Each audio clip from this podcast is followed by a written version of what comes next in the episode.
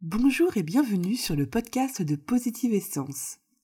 Aujourd'hui, je vous reçois pour aborder un nouveau thème.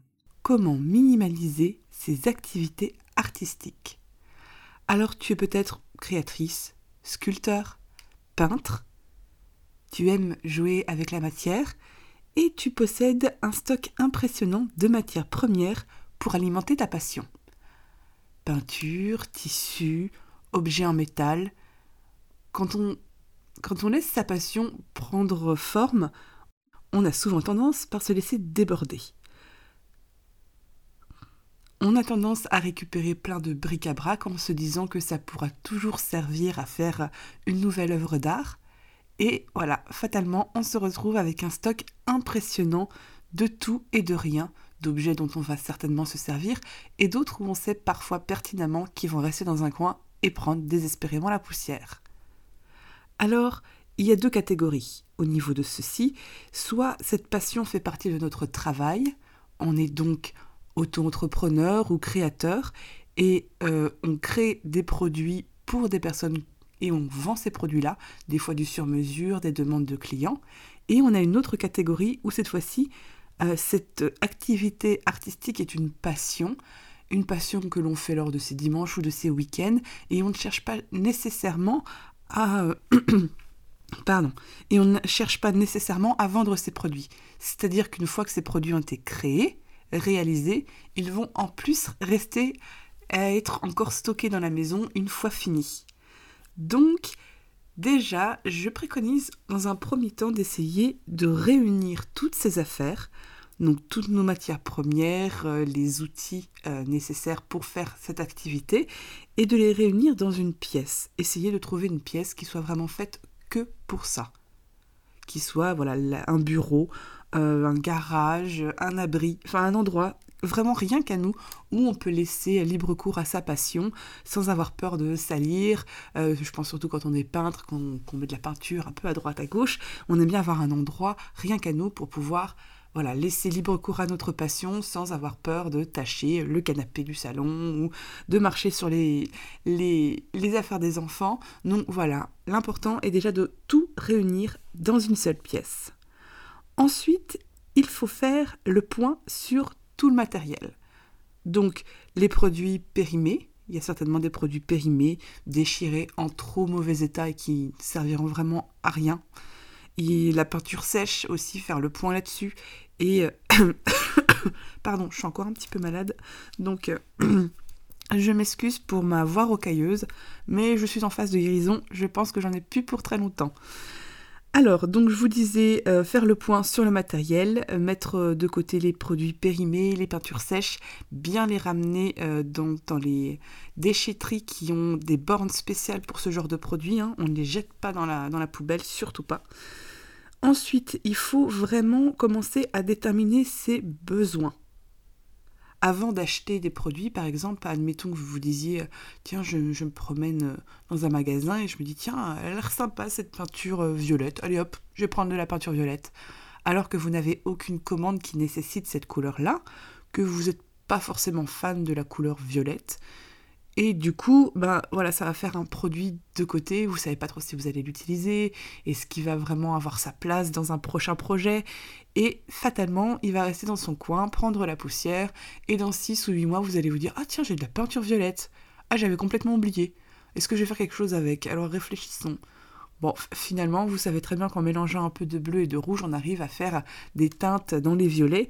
Donc, pourquoi nécessairement acheter une couleur dont vous ne vous servez pas trop, juste parce que ce jour-là, il y avait peut-être une promotion dans votre magasin et que vous vous dites, oh bah tiens, il y a une promotion, autant en profiter.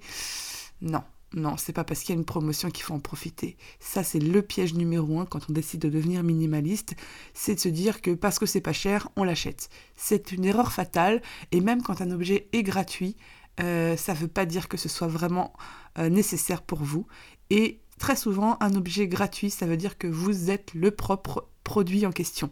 Tout ça d'ailleurs fait partie d'un chapitre dont je vous parle dans mon livre Minimalisme moderne, être plutôt qu'avoir, une notion qui je pense est très importante à, réaliser, à mettre en, place pour euh, ne pas se faire à chaque fois avoir et rentrer du magasin avec euh, plus d'affaires euh, dont on n'a pas besoin que d'affaires qui ne sont véritablement nécessaires. Donc il est important de déterminer ses besoins avant d'aller faire les courses euh, pour votre activité euh, artistique, faites bien une liste de j'ai besoin de crayons, j'ai besoin de carton, j'ai besoin de lames pour mon nouveau cutter, j'ai besoin de terre spéciale pour mes sculptures, euh, j'ai besoin de telle texture, de tel produit, de telle peinture, de telle couleur. Vraiment faites une liste détaillée pour savoir exactement ce dont vous avez besoin. Et s'il y a une promotion, ou euh, une vente flash sur un produit dont vous n'avez pas besoin, eh ben ne le prenez pas. Je vous assure que des promotions, il y en a toutes les semaines, tous les mois. Si vous loupez celle-ci, le mois prochain, il y en aura une suivante, ne vous inquiétez pas. Si vous vous rendez compte la semaine ou deux semaines suivantes que vous auriez peut-être eu besoin de ce produit, attendez quelques jours, il y aura toujours une promo quelque part, un bon plan ici ou là, ou le moyen des fois de l'acheter à un prix abordable sur le bon coin, parce qu'une personne s'en débarrasse, et, euh, voilà, et de faire une affaire sans en être vraiment obligé, quoi. Vraiment une affaire que vous avez décidé de faire parce que vous en aviez besoin, et non pas parce qu'on vous a plus ou moins forcé la main euh, grâce à un marketing agressif. Donc voilà, vraiment faire très très attention à cela. Quand on laisse aller sa créativité, c'est vrai que souvent les créatifs ont tendance à récupérer énormément de choses. Moi, je vois, je suis quelqu'un qui est assez créatif et quand j'étais gamine, j'avais tendance à récupérer tout et rien. Euh, d'un bout de tissu que je trouvais joli à des feuilles par terre où je me disais tiens je pourrais faire un tableau avec des feuilles avec des coquillages avec des bouts de bois et en fait on a vite tendance à se laisser déborder par notre créativité c'est quelque chose d'assez compliqué c'est des fois la créativité c'est comme une espèce d'énorme tsunami qui nous prend, qui, nous submerge et on a du mal à gérer cette créativité on commence un projet, on l'arrête de côté, on prend des notes sur un autre projet, on a une idée qui arrive, on repart sur une autre idée et à la fin on sait plus où on en est. On a trois ou quatre projets qui ont été lancés et euh, rien n'a été abouti parce que on s'est complètement laissé submerger par notre vague créatrice. Et là aussi, ça peut poser problème parce que quand on travaille sur 3-4 projets en même temps, ça prend de l'espace, ça prend beaucoup de temps, ça demande pas mal de matières premières aussi, et c'est comme ça qu'on se retrouve effectivement à avoir des pièces, euh, du stock, à être rempli, à avoir un bazar pas possible parce qu'on fait quatre choses en même temps. Et très souvent, à faire quatre choses en même temps, on arrive en fait à ne plus rien faire de véritablement correct, puisqu'on n'a plus le temps, on laisse tellement nos, idées divaguer que du coup, ben, on ne sait plus où on en est. On a commencé ça, on commence ci, on fait ça, on voudrait terminer ça, et à la fin, on est complètement débordé, on manque cruellement d'organisation et on n'arrive pas au bout de nos projets. On se retrouve très souvent avec des projets mis en suspens dans un coin qu'on oublie, qu'on retrouve 6, 8 mois, des fois 3 ans plus tard en se disant Oh tiens, ce tableau, il était sympa, je l'avais commencé mais j'ai jamais terminé, comment ça se fait? Ah mince, mais je vais en faire quoi maintenant? Est-ce qu'aujourd'hui je suis encore dans cet aspect créatif avec ces idées qui étaient là à ce moment-là? Est-ce que je vais pouvoir le terminer? Euh, Ou est-ce que finalement ben, c'est euh, un projet mort? Il faut se le dire aussi, des fois on a des projets, on s'est lancé et ça n'a pas marché. On a perdu l'inspiration, on a perdu le goût de continuer, et il faut aussi parfois se dire qu'un projet mort, eh ben tant pis, c'est un projet mort, et il est peut-être intéressant de s'en débarrasser pour faire la place à un nouveau projet. Donc c'est ça aussi, faire le tri dans vos projets est primordial. Je pense hein, qu'on ne devrait pas avoir plus de trois projets en même temps. Parce que si tu te lances dans un projet maintenant et que tu en fais deux autres en même temps, au bout d'un moment, tu manques de temps, d'organisation, c'est pas possible de faire plus de trois choses en même temps. Déjà pour les femmes, euh, c'est compliqué. Alors pour les hommes, j'imagine pas. Surtout quand on arrive avec une journée euh, à s'occuper des enfants, au travail. Au bout d'un moment, on n'en peut plus, quoi. Je veux dire, il faut que ça reste une passion, si c'est une passion, et si c'est un travail donc avec lequel on gagne notre vie. L'organisation est d'autant plus primordiale, puisqu'on a forcément une deadline, une date à laquelle rendre son travail à ses clients et qu'il est important d'être organisé. Donc essayez de ne pas avoir plus de trois projets en même temps pour pouvoir laisser la place à chacun et arriver au bout de vos projets. Donc pour cela, il est important de se donner une date butoir. Organisez-vous bien. Si vous savez que vous avez un, tableau, une sculpture ou autre chose à mettre en place, donnez-vous une date butoir. Euh, écrivez étape par étape euh, toutes les différents processus pour mener à bien ce projet et tenez-vous-y. Tant que ce projet-là n'est pas terminé, vous ne devez pas en commencer un nouveau. Je sais que c'est dur, je sais que des fois quand on est pris dans nos idées, on a envie de démarrer quelque chose. Vous avez l'idée, notez l'idée. Notez-la sur un papier, sur un carnet prévu à cet effet, donc vous carnet avec toutes vos idées de, choses que vous voulez faire, mais ne commencez ce projet-là qu'une fois que vous aurez terminé le précédent. C'est en vous obligeant à, cette discipline que vous arriverez à terminer vos projets en temps et en heure et à vraiment faire quelque chose de créatif, mais voilà, de, fini. Parce que si on commence à faire plusieurs choses en même temps, ça va de soi qu'on n'arrivera pas à tout finir. Pour en revenir aux matières premières, alors c'est vrai qu'il y a de plus en plus de nouveaux produits euh, avec euh, voilà, des nouvelles chimies qui, qui, se créent et on est souvent tenté d'essayer des nouveautés, de se dire tiens, euh, ils font des, nouvelles, des nouveaux types de peinture, d'acrylique, de ci, de ça, et on est tenté à essayer plusieurs types de choses. C'est important de tenter. C'est important d'essayer de nouvelles choses, mais dans ces cas-là, pourquoi, au lieu d'acheter tout un matériel sans savoir si ça va vraiment nous plaire, euh, pourquoi acheter tout ce matériel alors qu'on pourrait peut-être simplement euh, s'inscrire à un atelier ou à un stage? Admettons que vous soyez euh, par exemple peintre sur toile et que vous décidiez de vous lancer sur par exemple la peinture sur, sur verre. Voilà, vous avez envie de vous lancer sur la peinture sur verre, vous savez pas trop si ça va vous plaire et euh, l'investissement au niveau de matériel est quand même assez conséquent. À ce moment-là, je vous invite vraiment à vous inscrire à un stage de peinture sur verre, euh, à prendre contact avec des professionnels, à essayer de voir si ça peut être quelque chose qui vous plaît avant même d'investir dans du matériel. Essayez, testez, donnez-vous du temps, réfléchissez, revenez, testez encore un nouveau stage, faites-en plusieurs avec différents, euh, voilà, avec différents profs et de voir au fur et à mesure si c'est vraiment quelque chose qui vous botte, si c'est quelque chose dans lequel vous vous sentez à l'aise, bien et vous avez envie de poursuivre.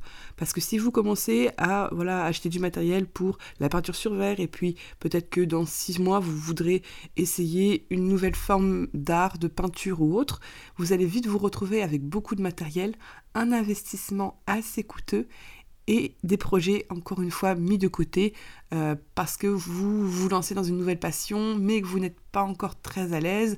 Vous essayez des choses et vous en laissez d'autres de côté. Et à la fin, peut-être que ce sera juste euh, voilà, une petite lubie de 3-4 mois et qu'après vous allez repasser à, à, la peinture sur toile parce que c'est vraiment la chose dans laquelle vous vous sentez le plus à l'aise, que vous aimez évoluer. Avant d'acheter du matériel, investissez plutôt sur votre apprentissage. Préférez, voilà, faire un cours, un stage, euh, essayer de commencer à, vous familiariser avec ces nouvel arts avant d'acheter le matériel nécessaire pour vous lancer. Ensuite, il y a vraiment quelque chose que j'ai remarqué au niveau du minimalisme, parce que bon, ça fait quand même maintenant plusieurs années que, que je suis dedans, et que j'ai appris à me passer de beaucoup, beaucoup de choses, et surtout à aiguiser, comme je dis souvent, mon système D. Quand il me manque des choses, j'essaye de me dire ah bah, comment est-ce que je peux faire pour faire sans? Parce que je sais qu'il y a des tas de solutions. Euh, Google est notre meilleur ami quand on essaie de trouver des recettes ou des idées et de se dire tiens, j'ai pas ça, mais j'aimerais faire ça. Comment est-ce que je peux faire avec ce que j'ai autour de moi, avec le matériel que j'ai autour de moi pour créer ce projet? Et je trouve que vraiment dans tout ce qui est activité artistique, c'est là vraiment où manquer euh, de quelque chose peut se révéler véritablement intéressant, puisque c'est vraiment dans le manque, dans le manque de quelque chose, que notre créativité prend forme. Par exemple, bon, c'est un exemple un peu bateau, hier soir j'avais très envie d'un chocolat chaud. Mais étant donné que je ne digère pas le lait de vache et que je n'avais aucun lait végétal ou autre euh, produit de ce genre euh, chez moi, je me suis dit mince, j'ai vraiment envie d'un chocolat chaud. Avec quoi? Comment est-ce que je peux le remplacer? On est le soir, on est un dimanche, comment est-ce que je peux faire?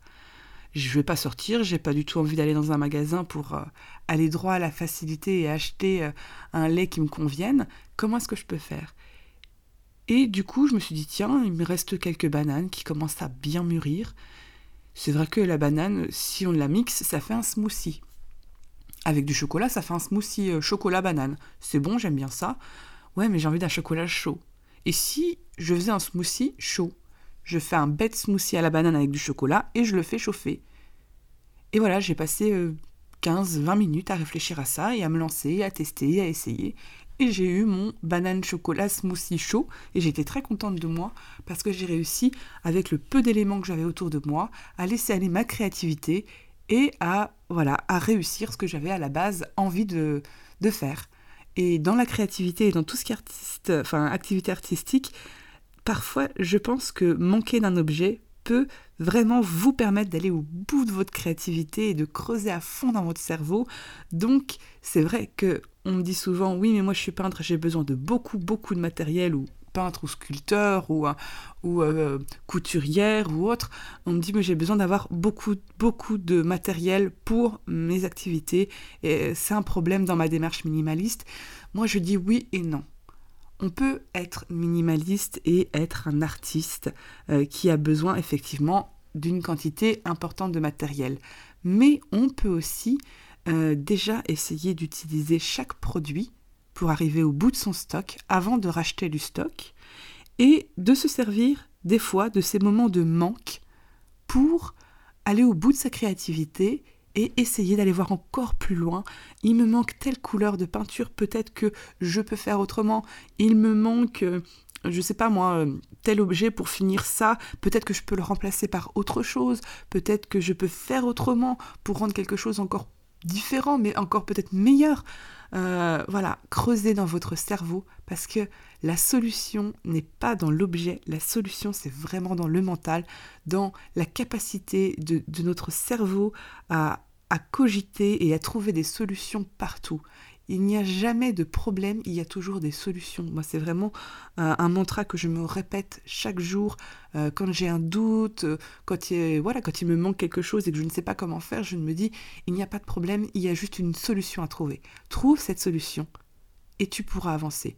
Elle est en toi, creuse, cherche, décortique, essaye, trompe-toi si, si, tu te trompes, c'est important aussi. L'échec est primordial dans la vie. Euh, et avance, avance et aie confiance en toi. Parce qu'on a creusé, on est allé au bout de quelque chose et on s'est découvert euh, des capacités des fois qu'on ne soupçonnait même pas, des réflexions qu'on n'avait jamais eues et qui nous ont permis de voir les choses autrement. Et je pense qu'elle nourrit d'autant plus l'artiste, cette œuvre, euh, quand, elle a, voilà, quand elle a réussi à créer un objet, mais aussi toute une réflexion derrière. Je vais finir doucement le podcast là-dessus et vous inviter à vraiment réfléchir en vous disant à tous, la solution est en vous. Prenez le temps, chacun, de trouver, de vous tromper, d'y réfléchir, de revenir dessus peut-être quelques jours après. Hein, on ne se fait pas non plus un, un nœud au cerveau. Mais voilà, on peut être artiste, avoir des vagues et des vagues de créativité qui nous submergent, et être minimaliste d'un certain côté. D'ailleurs, le minimalisme en lui-même est un art. Il y a beaucoup de photographes, de sculpteurs minimalistes, donc il y a aussi peut-être cette idée-là à mettre en place dans vos œuvres. C'est très intéressant d'y réfléchir, mais je pense qu'avant tout, une œuvre se fait dans l'objet, mais aussi dans la réflexion qu'elle a amenée pour naître. Je vous laisse et je vous dis à très vite sur positiveessence.fr.